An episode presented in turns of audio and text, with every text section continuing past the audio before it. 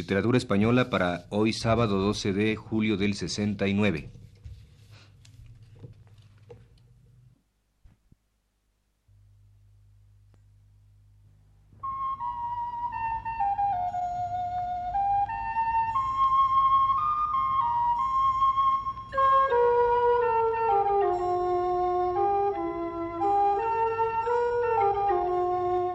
Les ofrecemos, señoras y señores, el programa Literatura Española, que prepara para Radio Universidad el profesor Luis Ríos.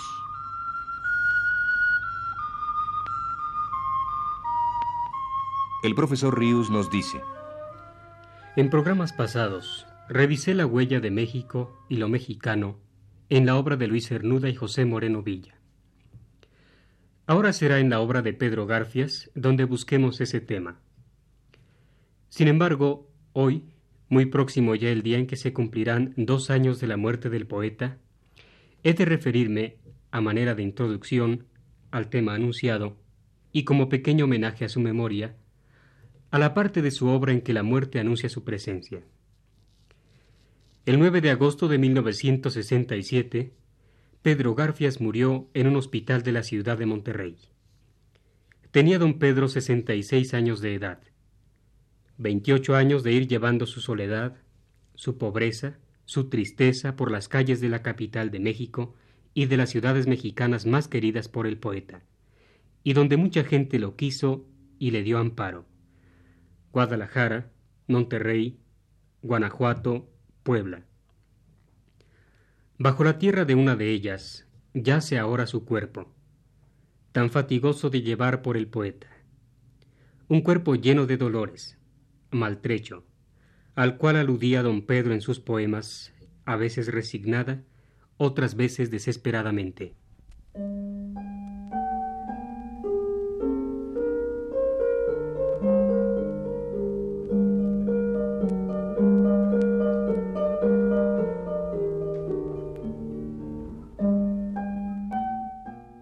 Cuando me levanto viene lo bueno me comienzan a sonar todas las cosas por dentro. La sangre me duele más que los huesos. Los huesos me duelen más que los sueños. Y el incorporarme apenas, y los órganos obscenos, y todas las demás cosas que le humillan a mi cuerpo, todos gritan a la vez. Yo de un grito hago el silencio. ¿A qué quejarse? ¿De qué? Si yo me levanto muerto, si a mí todo se me duele y no me quejo.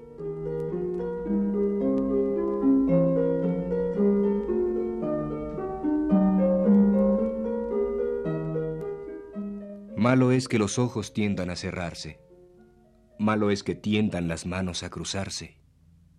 Es que el cuerpo va buscando acomodarse. ¿Por qué dices que estoy viejo, tiempo, si el viejo eres tú? Dame una mañana clara con pájaros en las ramas y una chispita de luz. Pero tú ya no das nada. Algún pelo de tu barba blanca, algún crujir de tus huesos secos. ¿Por qué dices que estoy viejo tiempo si el viejo eres tú?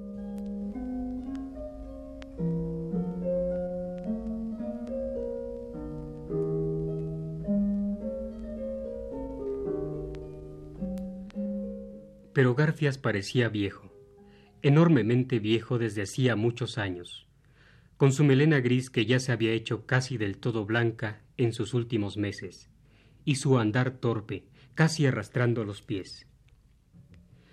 Pero dentro de ese cuerpo suyo ruinoso, como un viejo mueble desvencijado, la maravillosa inocencia de don Pedro y su emocionante, inacabable ternura.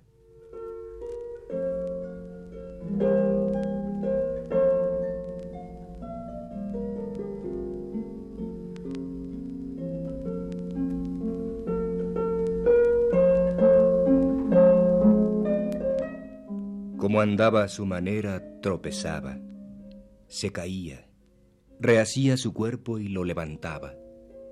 Perdón pedía a la piedra y a todas partes llegaba.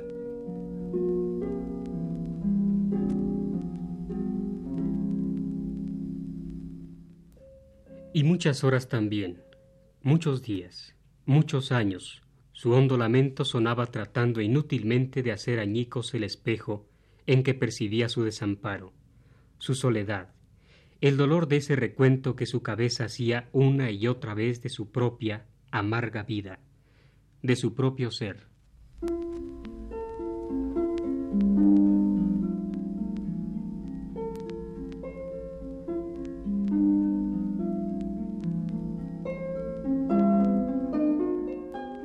que si las piernas torpes, que si los brazos rotos, que si la pena dura, que si el suspiro hondo, que si el quehacer inútil y el tremendo sollozo.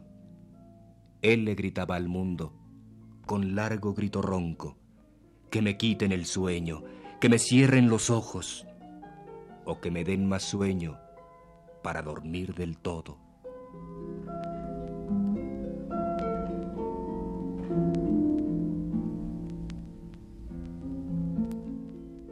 Las horas crecen de noche, se alargan y se endurecen, gravitan todo su peso sobre la frente, se atropellan los recuerdos, nocturnos y amaneceres, el sol que se abre de pronto, la piel de un día celeste, la luna que parpadea abriendo sus ojos verdes, aquel sollozo en la sombra, aquel suspiro en el césped, una plaza abierta al cielo como una mano caliente, un cielo tan recogido que daba gusto de verle.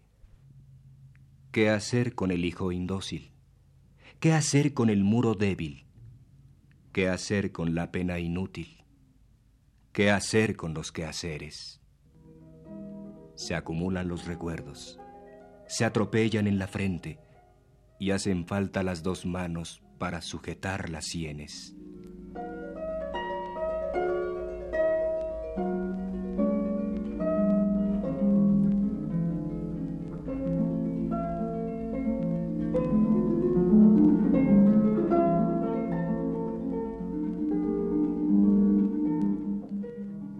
Errando, como huyendo de sí mismo, o al revés, buscándose a sí mismo, enajenándose con alcohol, escudriñando y al mismo tiempo rechazando sus recuerdos, buscando con quién hablar, hablando solo, peleándole, como a él le gustaba decir, peleándole a la vida, a las calles, a la noche, aquel vagar callejero de Pedro Garfias, estremecedor, tremendo, fue su sola compañía verdadera.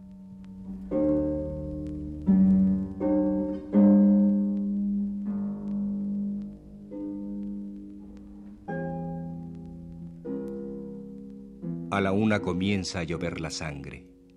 Se amanecen los recuerdos. Se hacen más lentas las calles. La luna anda más despacio. La aurora va retardándose.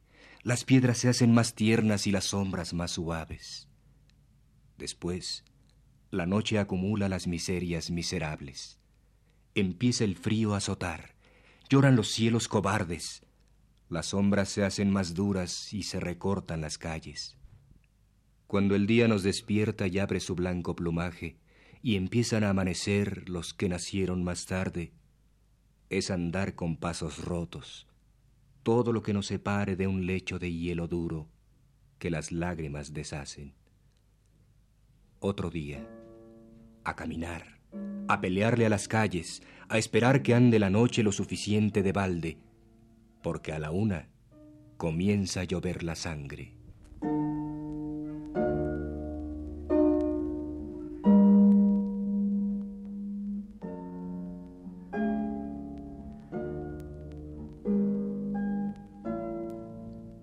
Lloró mucho Pedro Garfias.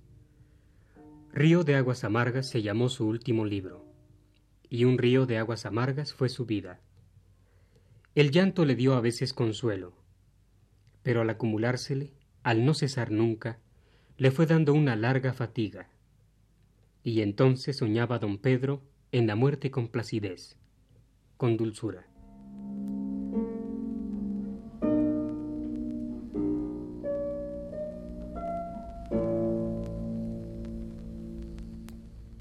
Cuando se nace se llora largo.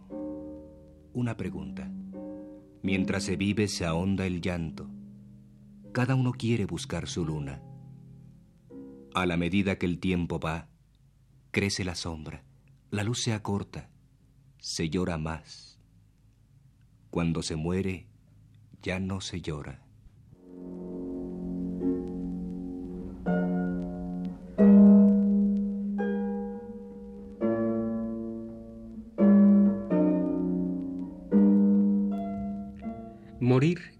Fácil en el sueño de Pedro Garfias, en el sueño de aquel hombre viejo y desolado, que sentía extrañamente, sin embargo, que no acababa nunca de morir, que no cesaba de llorar, de padecer y de amar.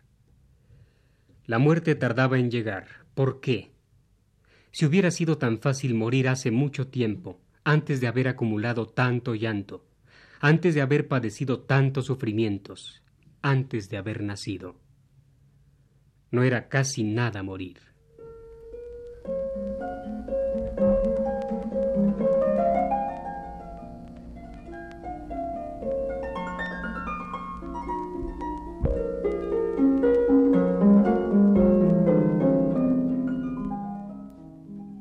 alguna pena nueva que se junte a las viejas ya acomodadas y las desordene, otra sombra en la frente, un resbalo en la noche, cualquier tropiezo de la sangre torpe, la madrugada a modo, un poco más de frío y eso es todo.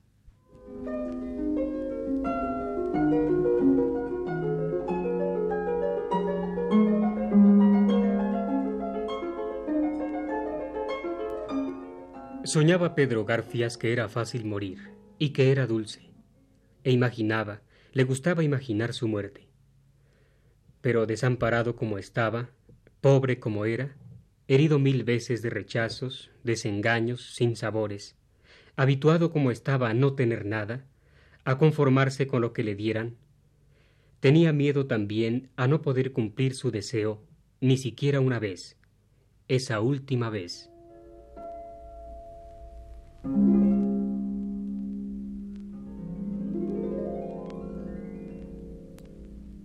Me gustaría que fuese tarde y oscura la tarde de mi agonía.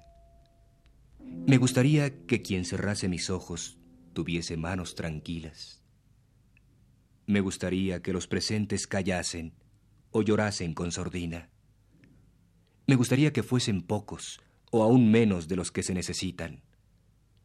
Me gustaría que en el silencio del mundo se oyese crecer la espiga.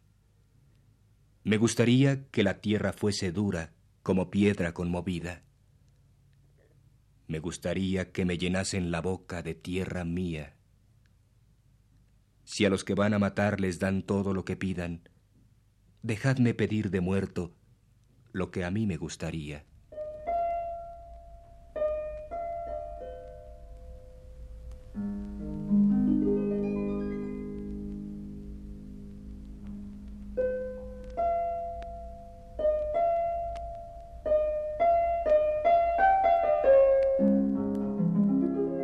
Fue Pedro Garfias? ¿Cómo era Pedro Garfias? ¿Qué buscaba? ¿Qué deseaba? ¿Qué esperaba Pedro Garfias? ¿Qué recuerdos laceraban su pecho? ¿Qué esperanzas guardaba aún? ¿Qué pensamientos volvían más tenazmente a su cabeza? ¿Quién era aquel hombre viejo, corpulento, encorvado, torpe al andar, con una melena blanca, musitando cosas en la oscuridad de la noche, que se perdió allá a lo lejos, por aquella calle deshabitada. ¿Iba a alguna parte? ¿Buscaba a alguien?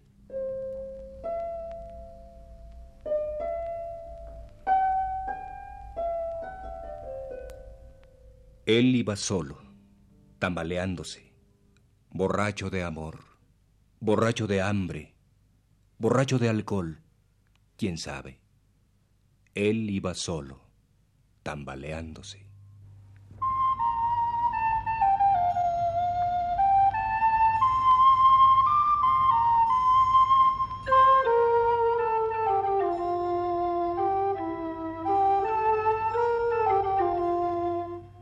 Este fue el programa Literatura Española, que prepara para Radio Universidad el profesor Luis Ríos. obra de Pedro Garfias en la lectura de Sergio de Alba. Realización técnica de Antonio Bermúdez. Locutor Abraham Orozco González.